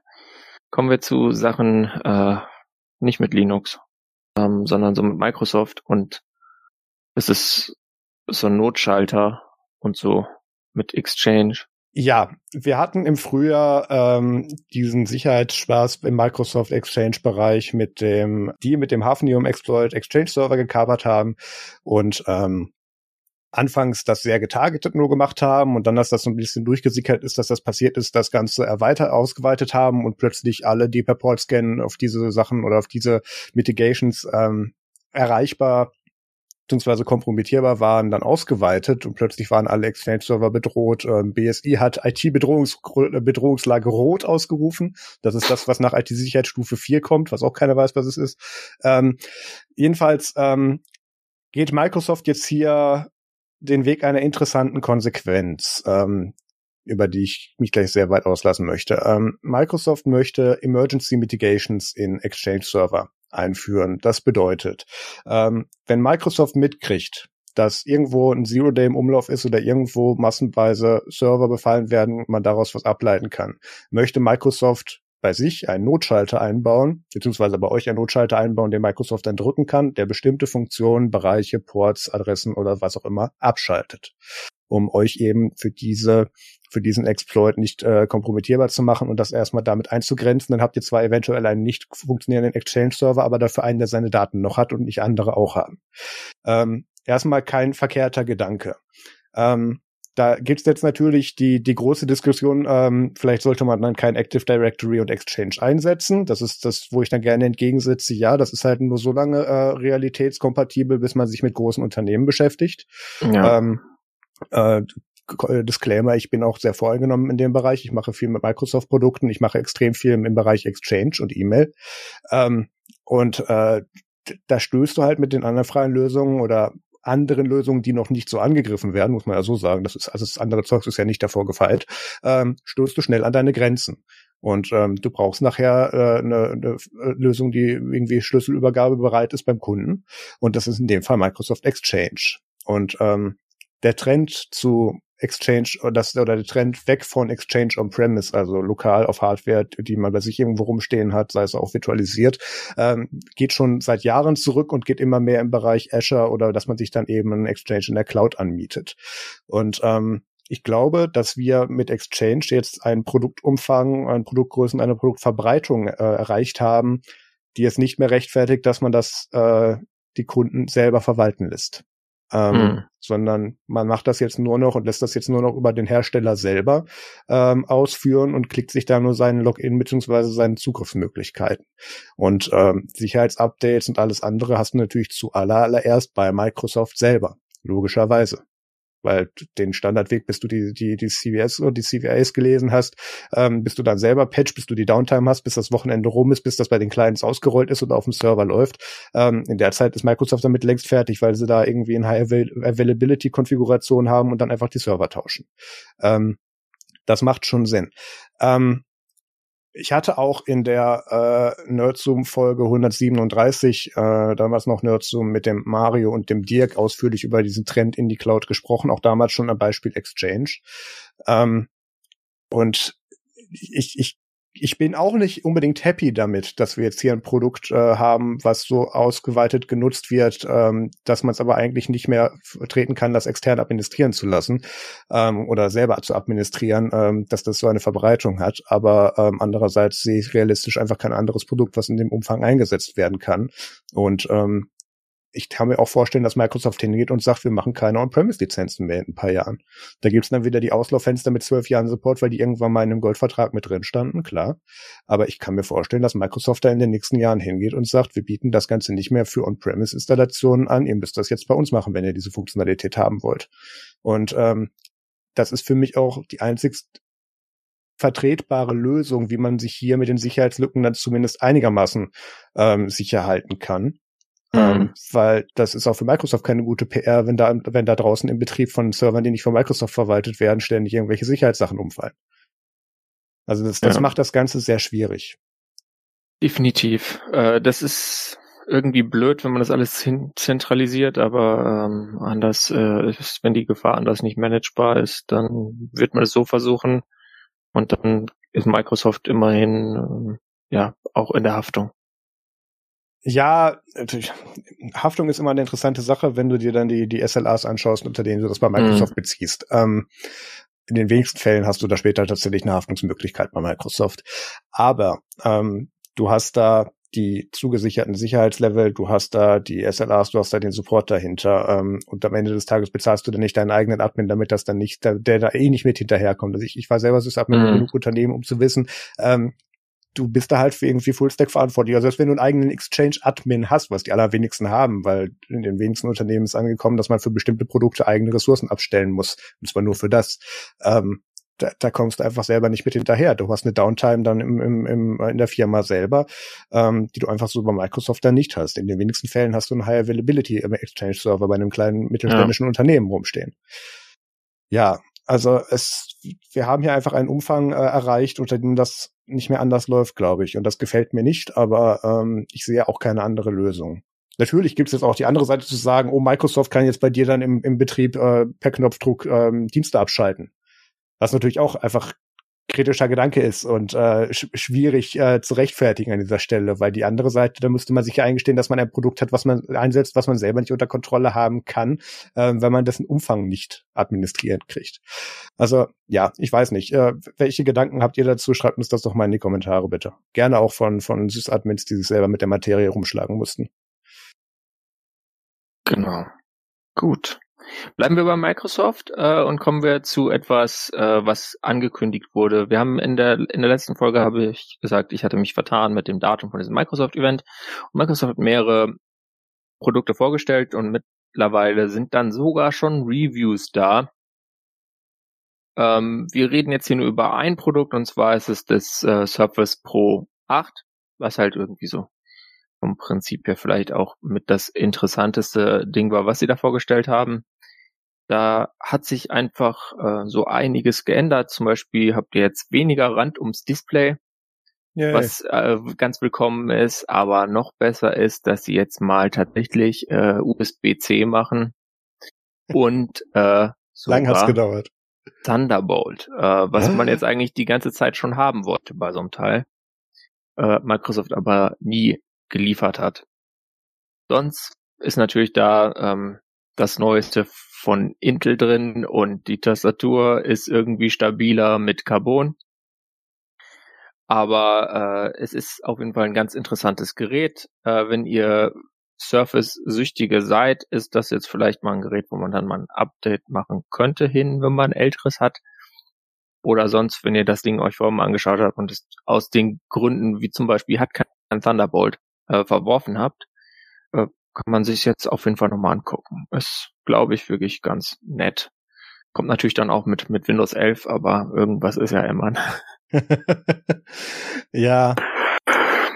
Und Ach. ich weiß nicht, wenn ihr jetzt Linux darauf nutzen wollt, solltet ihr vielleicht auch noch ein bisschen warten, ähm, wie das halt so ist. Kann, das kann, wird schon irgendwann funktionieren, aber das, das dauert erfahrungsgemäß dann schon immer so eins, zwei Jahre, bis es gut rund läuft. Und äh, ja, ähm, was noch ein Vorteil ist jetzt bei diesem neuen Design ist, dass sie den Pen anders gemacht haben, dass er sich jetzt gut in dieser Tastatur integriert. Das heißt, die Aufbewahrung von diesem Pen ist leichter und ihr müsst den, müsst nicht mal aufpassen, dass der Magnet irgendwie an der Seite vom Gerät hängt und dann vielleicht weg ist. Weil so ein Pen ist halt, ja, ich hatte ja ganz am Anfang diese Linux-App, äh, ist schon, schon so ein Grund für so ein Tablet, sag ich mal. Ja. Das ist das, was das unter anderem interessant macht. Und ähm, das ist natürlich praktisch, wenn das Ding dann irgendwie so designt ist, dass man es halbwegs ohne viel Overhead managen kann und es dann nicht so ist, ah ja, jetzt könnte ich was mit dem Pen machen, aber den habe ich natürlich nicht dabei, weil der ist irgendwie beim letzten Mal im Rucksack hängen geblieben und heute habe ich den anderen Rucksack. So verliere ich Apple Pencils Sound. Ja. Tatsächlich. Ähm, ja, es ist, ist schwierig. Ja, ich hätte das Gerät ganz gerne einfach mit einem Armstein. Ja, ähm, gut, mit einem vom Apple wahrscheinlich. Ja, aber dann, dann will ich es auch nicht mehr von Microsoft. Also das, ja, ja. nee, also ich, ich, ich weiß noch nicht so viel zur Batterielaufzeit, die soll nicht so geil sein. Ähm, noch mal besser als die vorherige mhm. Generation, aber deswegen ja. immer noch nicht gut, leider. Ja gut, dass ähm, sie jetzt nicht mit deinem MacBook äh, Pro M1 mithalten kann. Äh, nein, nein, das, das keine Überraschung. Ne? Das verlange ich auch gar nicht. Das sind ja völlig unterschiedliche Einsatzbereiche. Das ist ja mehr dieses Light Content Consumption, ein bisschen Office, bisschen Surfen, schön aussehen in der Bahn ja. haben. Ähm, völlig in Ordnung. Ähm, da startet es aber auch bei 1100 Dollar in der Variante, die man nicht haben will und irgendwie ab 1.6, 1.8 geht's los, wo man sagen mhm. kann, ach ja, damit könnte man es benutzen. Ähm, ich finde es gut, dass sie die Displayränder endlich kleiner gemacht haben. Es ist endlich Thunderbolt dran. Es gibt immer mhm. noch diesen bescheuerten Microsoft Multiport damit dran, aber ja, gut. Ja, den haben sie jetzt halt überall in Enterprises ausgerollt, deswegen muss er jetzt dranbleiben. Für immer. Ähm. Ja, verstehe ich, verstehe ich. Den, den, aber dass sie da die wirklich acht Generationen für brauchen, um da wirklich Typ C und Thunderbolt dran zu klatschen, finde ich unmöglich. Nochmals, das Display ist 120 Hertz. Das heißt, ihr könnt den Text auch während des Scrollens lesen. das ist das 120 Hertz Feature für Office-Nutzer. Ja. Ähm, Ganz schnelles Power Excel. Ja, das ist voll gut. ah. Ja, ja wir, wir wissen auch, dass das Surface Laptop Studio, Laptop Studio Surface, Namensgebung war ein Hobby, äh, auch vorgestellt mhm. wurde. Dazu reden wir jetzt aber nicht so viel, weil äh, ich kriege, kriege das sehr wahrscheinlich von Microsoft und werde dazu ein kleines Video machen. Äh, das darüber reden wir dann einfach, wenn es draußen ist. Das klingt gut. Äh, wir reden auch nicht über das äh, Surface Mini äh, oder wie das, Ach, das ja, ist. Nee, Surface Go. Surface Go, äh, weil äh, das ist so, so ein langweiliges Update. Da werden die Probleme nicht wirklich angegangen, die es da gibt. Ja, ich, ich musste ja mehrere CEOs administrieren, die die Dinger sehr mögen. Mhm. Um, ähm, und das habe ich auch gesehen. Für das, was die damit machen, war das völlig in ja. Ordnung. Um, ähm, aber ich finde es immer noch zu teuer dafür. Mhm. Ja, na gut. Ja, äh, ich komme jetzt zu was, was eigentlich ein äh, Lesetipp ist, und zwar, wie viel Müll macht ein Smartphone? Ähm, ist auf äh, fluter.de erschienen. Fluter ist so ein Magazin von der Bundeszentrale für politische Bildung. Und äh, ich sage jetzt nur einmal einen Wert, und zwar 86 Kilogramm schwer wäre ein Rucksack, wenn man den Abfall, der bei der Produktion eines durchschnittlichen Smartphones entsteht, mit sich herumschleppen müsste. Äh, wenn ihr mal einen 30 Kilo Rucksack aufgehabt habt, wisst ihr, dass, äh, 86 Kilo ist schon ein ziemlich schwerer Rucksack. Das wäre ungefähr so, wenn ich mich in den Rucksack versteckt hätte, wäre der ungefähr so schwer. Ähm, also ja, möchte man jetzt nicht unbedingt tragen. Ähm, es ist einfach äh, vielleicht mal so, dass man mal so darüber nachdenkt, bevor man sich dann das nächste Year-over-Year Fast Phone Update kauft, wo halt eigentlich ja nicht so viel besser ist, dass man das einfach mal mitdenkt. Ähm, dann wird da drin auch noch das Thema Reparierbarkeit angesprochen, also das Gerät halt verklebt werden äh, und nicht zusammengeschraubt, was sie halt dann ja nur sehr schwer reparierbar macht. Und natürlich geht's auch dann insgesamt natürlich darum, wie kriegt man die Nutzungsdauer länger hin. Und damit kann ich jetzt überleiten äh, zum Fairphone 4, was vorgestellt wurde. Ja, eben sage ich, kauf keine Hardware, jetzt sage ich, kauft Hardware. Nein, äh, so ist jetzt auch nicht. Äh, aber falls man jetzt so ein Telefon möchte, was äh, gemacht ist, dass es halt länger hält, dann hat Fairphone jetzt mit dem vierten Gerät, was sie gemacht haben, ähm, quasi äh, mal wieder was Neues vorgestellt. Das Fairphone 3 war jetzt ein paar Jahre am Markt und ähm, dieses neue Fairphone 4 sieht halt jetzt so ein bisschen aus wie es Vodafone, ehrlich gesagt, vom Display her. Das ist auch so ein Display mit so einer, äh, wie heißt denn die, Teardrop-Notch. Ja. Ähm, und so runden Rändern. Ähm, es hat ein äh, Qualcomm 700, Snapdragon 750G Prozessor. Äh, das ist ein äh, Mid-Level 5G Chip, ähm, der ja so der zwei äh, Performance Cores äh, äh, hier mit Cortex A77, was ganz ordentlich ist und halt sechs Efficiency Cores äh, mit ja, Cortex A55, was halt so das ist, was heute drin ist und wird im 8 Nanometer Format. Also der Leistungsgewinn zu dem Fairphone 3 dürfte erheblich sein. Äh, aber je nachdem, was für ein Gerät ihr habt, wenn ihr jetzt zum Beispiel irgendwie äh, sagt, ihr habt noch ein Pixel 3 oder so, dann ist dieses Ding jetzt auch nicht schneller. Weil es halt weniger Performance kostet. Naja, aber gut. Äh, da, da, darum geht's dann auch, glaube ich, nicht wirklich, sondern einfach darum, dass es jetzt 6 oder 8 GB RAM hat, 120 oder Dingsbums 256 Gigabyte Storage, Micro SD-Card, aber leider kein äh, Headphone Jack mehr. Ihr kennt das, äh, Headphone Jacks werden immer rarer. Dafür verkauft Fairphone dann jetzt Bluetooth-Kopfhörer. ähm, ich habe mir fast überlegt, die zu holen. Kann sein, dass ich dazu dann mal was mache, falls ich das, das tun werde. Aber ich möchte erstmal noch ein Review lesen, ob die denn überhaupt ordentlich klingen. Sie haben weiterhin natürlich darauf gesetzt, dass es reparierbar ist. Das ist halt ein Telefon, was dann verschraubt ist, wo man den Akku wechseln kann. Ähm, erinnert euch vielleicht ans Fairphone 3, wo dann irgendwann ein neueres Kameramodul kam. Ich denke, es ist ein interessantes Update und wenn man so ein faires Telefon will, man zahlt natürlich schon extra für die Fairness, dann ähm, ist das ganz interessant. Da drauf ist jetzt noch Android 11, äh, aber sie wollen für fünf Jahre Software-Updates bringen. Ähm, also wirklich mit äh, auch Android 14 und 15 soll noch kommen und ähm, ja, wie auch immer, bis 2027. Aber das ist natürlich dann auch mehr Ambitionen als irgendwie wirkliches Versprechen. Da hängt es auch an der technischen Machbarkeit. Weil bis dahin wird dann Qualcomm das äh, System on a Chip nicht mehr supporten und damit ist dann, wie dann auch auf Twitter von dem Typen, der Graphene OS macht, äh, aus, äh, äh, ausgepointet wurde, genau. Betont wurde, ja. das Problem, äh, dass äh, man dann jetzt nicht äh, hundertprozentig sicher ist, sondern halt nur so sicher, wie man halt sein kann.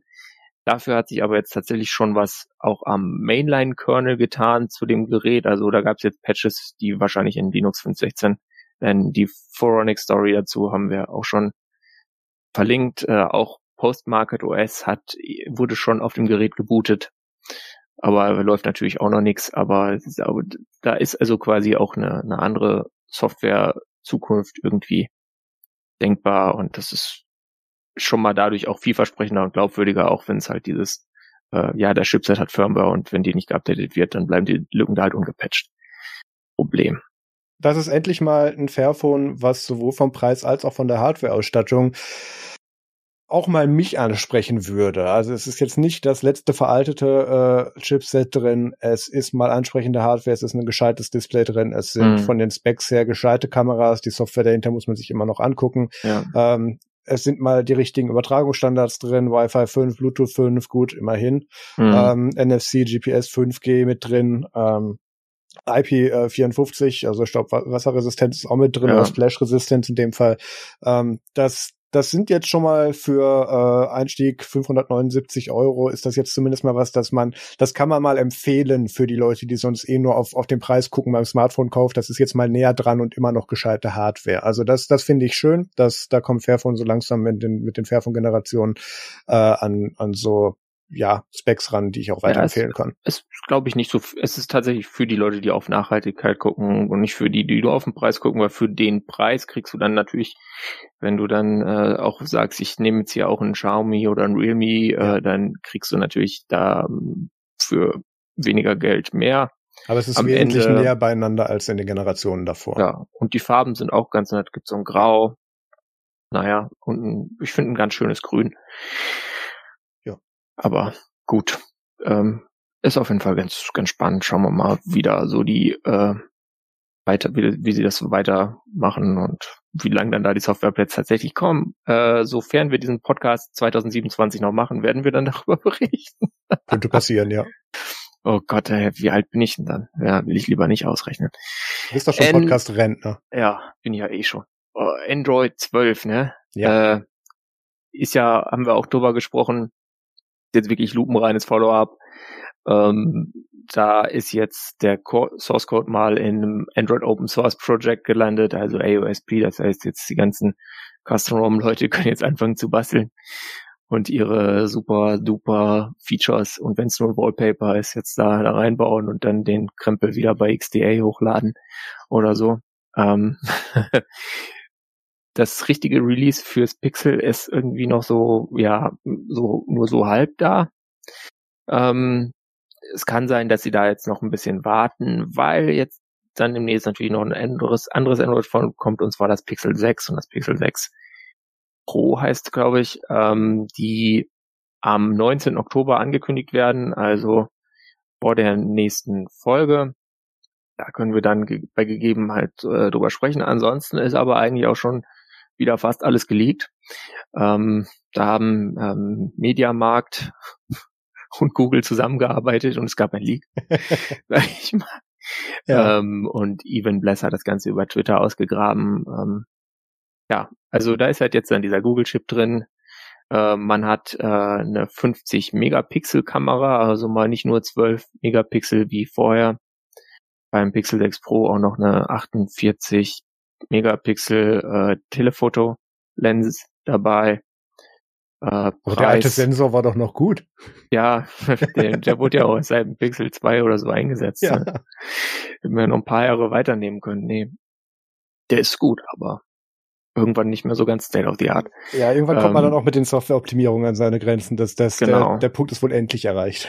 Der, der Preis ist jetzt dann für Deutschland sogar dadurch, dass es halt ein Mediamarkt-Ding äh, war, äh, schon ziemlich raus. Also 650 Dollar wird's kosten. Das ist dann Euro. so viel wie die größere äh, Euro, genau wie die größere Ausstattung beim äh, Fairphone. Nur halt mit ja, weniger Speicher. Also das hat nur 121 GB Speicher und nicht 256. Ähm, aber natürlich hat es wahrscheinlich einen leistungsfähigen Chip und ich gehe mal davon aus, dass die Kamera auch bessere Bilder macht, wenn Google es jetzt nicht auf einmal total vermurkst hat. Ja, das ich glaube, da sind wir ganz safe mit. Ähm, zum Pixel 6 und Pixel 6 Pro ähm, werde ich, oder zumindest zum Pixel 6 Pro werde ich auch ein Video machen auf, auf Nerdzoom. Ähm, da kommen wir dann nochmal dazu, wenn es soweit ist. Aber äh, nice. das ist, ja, das aktuell ist so, was soll man dazu jetzt noch sagen? Das ist so ähnlich wie dieser iPhone 13 Effekt dieses Jahr, ähm, wo das so wenig Interesse erzeugt hat, weil einfach davor schon so viel darüber bekannt war. Ähm, obwohl das Google ja noch nie geschadet hat mit den Pixeln, weil sie das ja nicht hinkriegen, die Specs irgendwie unter Verschluss zu halten bis zum Marktstart. Ja, die liegen es ja teilweise selber und so. Ja, ja, Furchtbar. ja. Da, das, das ist die Diskussion, die haben wir, glaube ich, jedes Mal. Also das, das ist doch mittlerweile Marketingstrategie. So schlecht kann doch keiner sein, oder? Ja, das also ist, zumindest embrace muss das. Absicht sein, ja. Ja, ja gut. Ja, aber ich meine, ist ja auch okay. Man muss halt auch mal liegen können. Ja. Ich selber. Das können sie wenigstens, ja. Ja. Und damit sind wir jetzt dann tatsächlich mit diesem ganzen Follow-up durch. Wir haben diesmal keine Themen. Äh, äh, wir kommen zum Event. Äh, das ist leider was Trauriges und zwar Überraschung, Überraschung. Ihr habt es wahrscheinlich schon gelesen, wenn ihr da typische Gäste seid.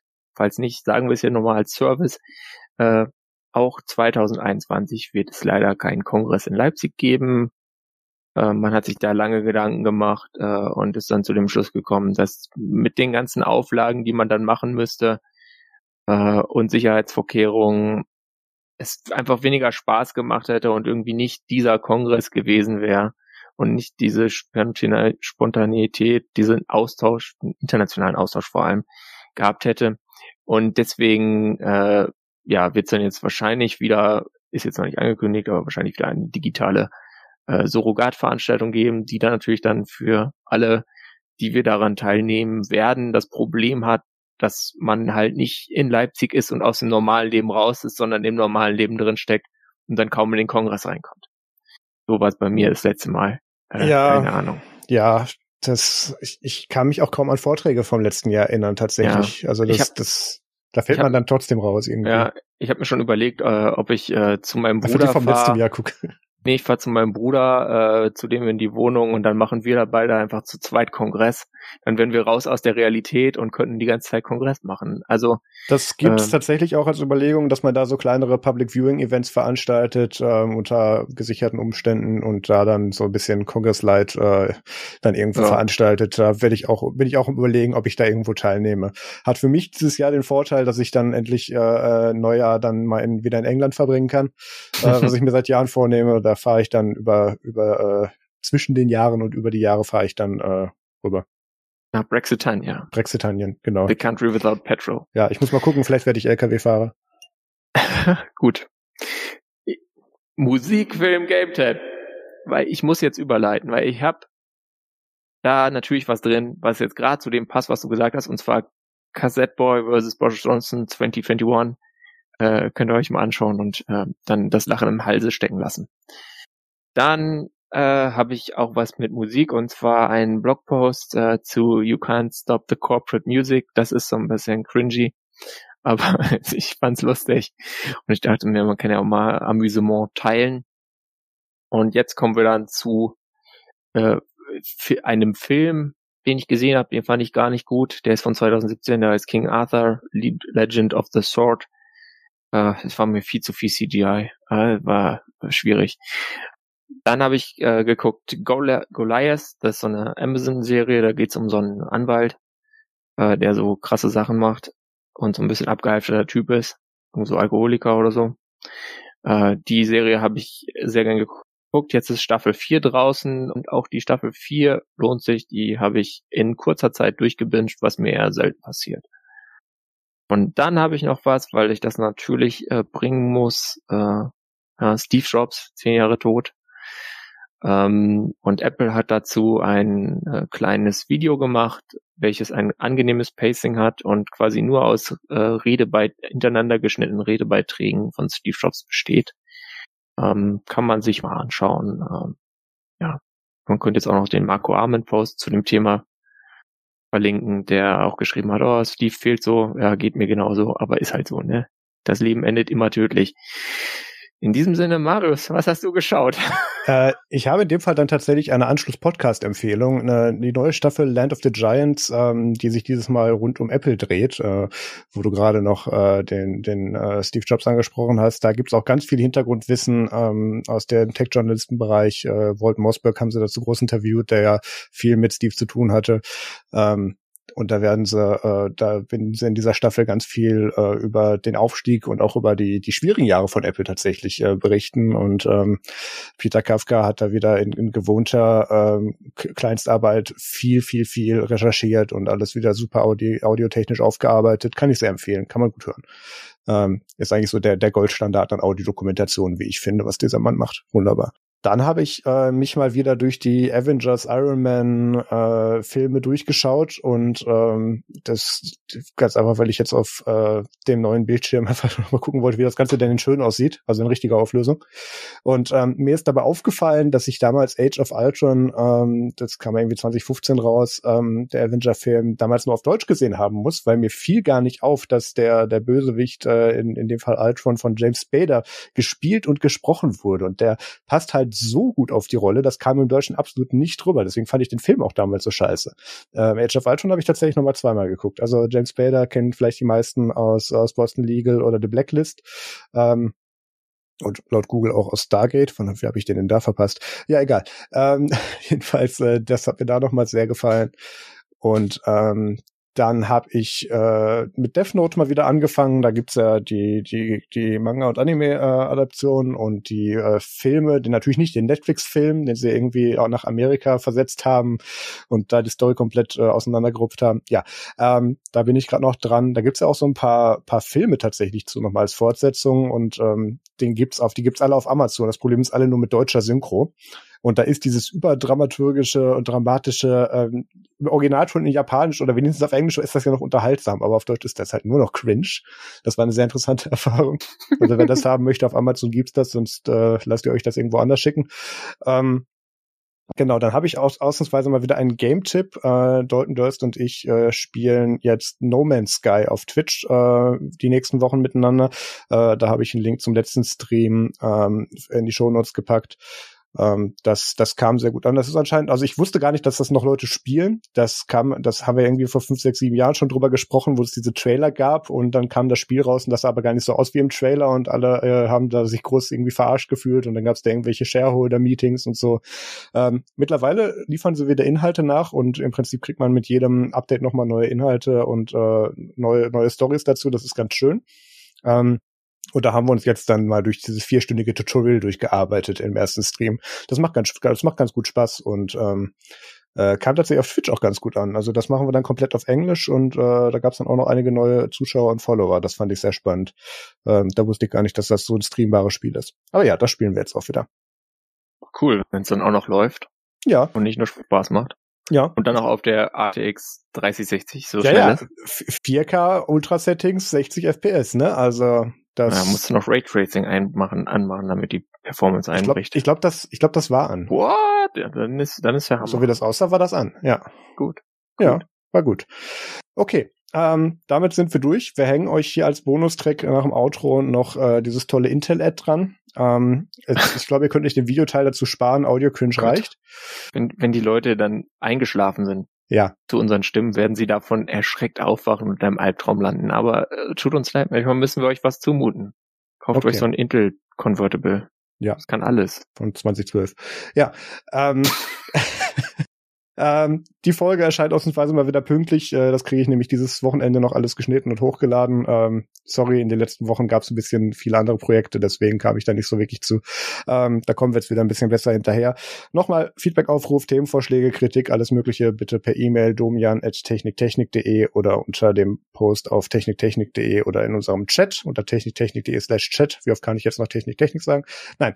Ähm, vielen lieben Dank fürs Zuhören. Äh, macht es gut und bis zum nächsten Mal. Tschüss. Macht's gut. Äh, nutzt Matrix. Äh, ihr wisst schon, macht das schon alles richtig. Ist schon okay. Einfach machen. Genau. Digital first. Spaß am Gerät.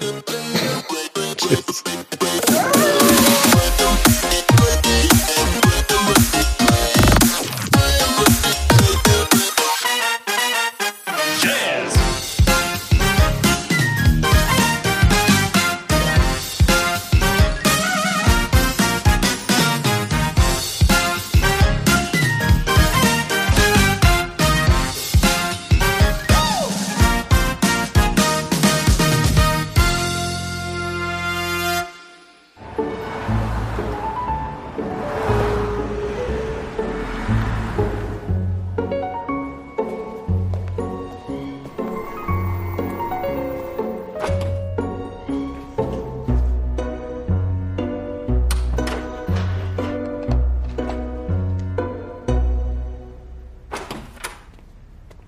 Hi there.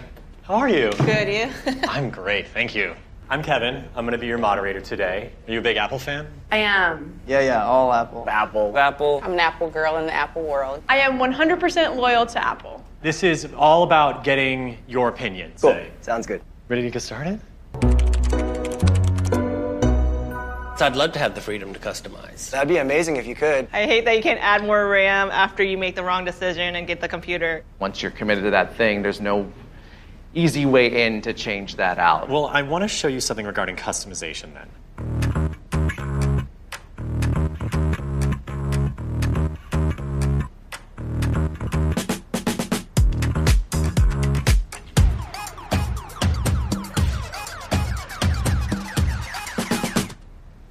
Yes, please. as to being able to get back to doing those things myself. That's very exciting to me.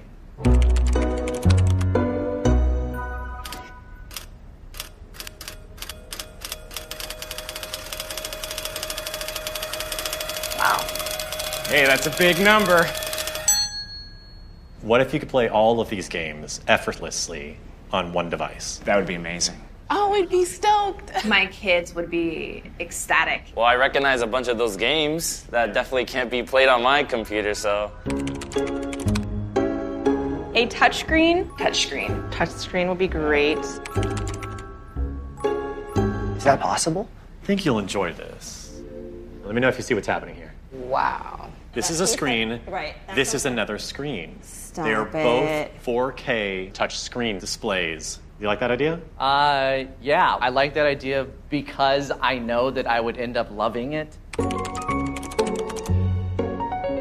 If there is something to travel with everything all together, that that'd be amazing. I would like to have my iPad and my laptop combined. It'd be pretty cool if I had it in one device, you know? I'm going to show you something, if that's okay. Okay. Be right back. This is a two in one laptop, That's awesome. But it also functions as a tablet. First of all, love it. Very convenient. that kind of eliminates the need of an iPad. It actually folds all the way back. I don't It want folds to. all the way back. Go for it. My computer would probably snap if I tried that. If I had this option, I don't know if I could put it down. Yeah, I love this. What if I told you that everything we've been talking about today is available now?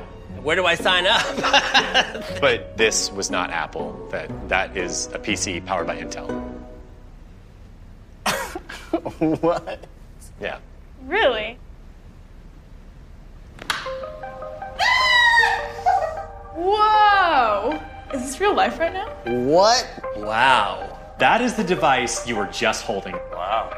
These are already out. These are all already out. Really? Mind blown. That's beautiful. It looks like a piece of artwork. Oh, you guys have to sign me up. I brought my debit card. I would say there's a lot more options than with Mac. I am surprised, yeah. Everything I know, I'm gonna have to upgrade what I know in my mind. I'll tell you how I feel. I want it. can I have? Can I have this one?